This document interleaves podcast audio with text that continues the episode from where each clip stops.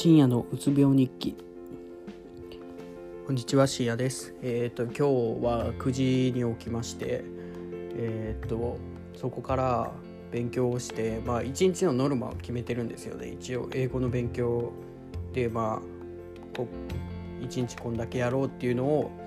午前中じゃないな。えっ、ー、と昼過ぎぐらいまで終わらしてでまあ大学でちょっと授業を受けてで帰ってきてからあ違うえっ、ー、と昼の間にですねその昼の間にもう他の科目もちょっと勉強してあもう今日結構やったなと思ってぼーっとしてたらさっき寝てて今10時になってます。えっとでえっと今回喋ろうと思ったのがえっとあれ飛んだ。やばいやばいやばい。あそうそう。えっ、と今結構元気な状態なんですよね。えっ、と薬のおかげではありますけど。元気な状態でまあそのまあ夜ちょっとしんどい時があるかなぐらいで。結構元気な状態で。で就活するのはどうなんかな？と思って。そのまあ前回の時にも言ったかもしれないんですけど。今マックスな状態 と思ってるんですよ自分で。っていうかまあ病院でもそんな感じっていう風に言われたんですけど、まあ、そう考えるとなんか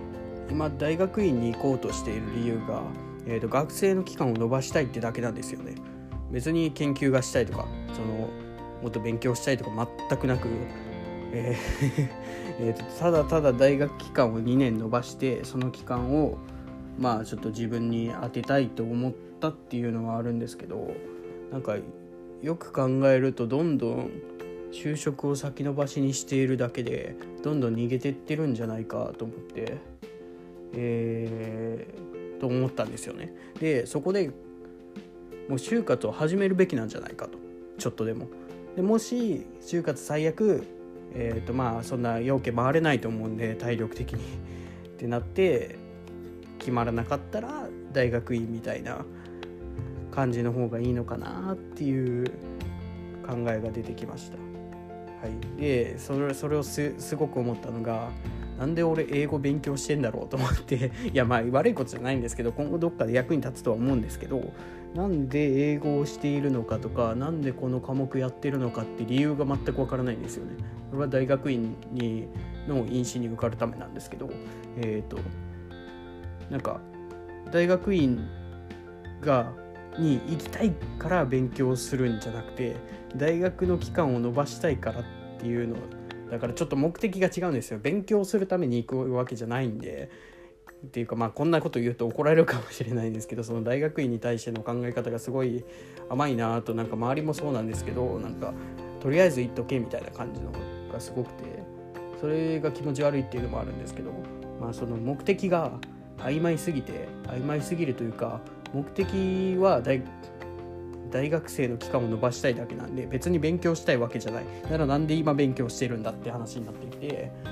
うん今日結構その帰ってきて時間あったんですけど何もせずにぼーっとしてました。久しぶりに。はいって感じでえ、ー、とまあちょっとそれを病院とか、えー、とあとカウンセラーの人とか就活の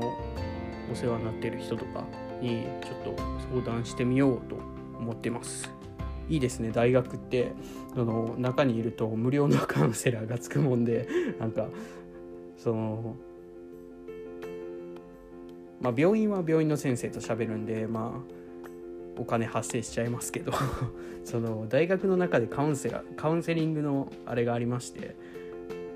でそれとは別にまた就職活動のなんかいろいろ相談できる人もいるんですよ。でなんか結構うつ病の人って大学でも結構いると思うんですけどそういう人たちはもう両方話しながら就活ゆっくり進めていくみたいな感じで言ってました。なんでその大学にいる間は結構そのそういうのが充実しとるのでいいなと思いながら過ごしてます最近。はい。ってな感じでちょっとお話ずれましたけど就活やった方がいいのかなっていう話でした。ご視聴ありがとうございました。ご視聴ご清聴いやありがとうございました。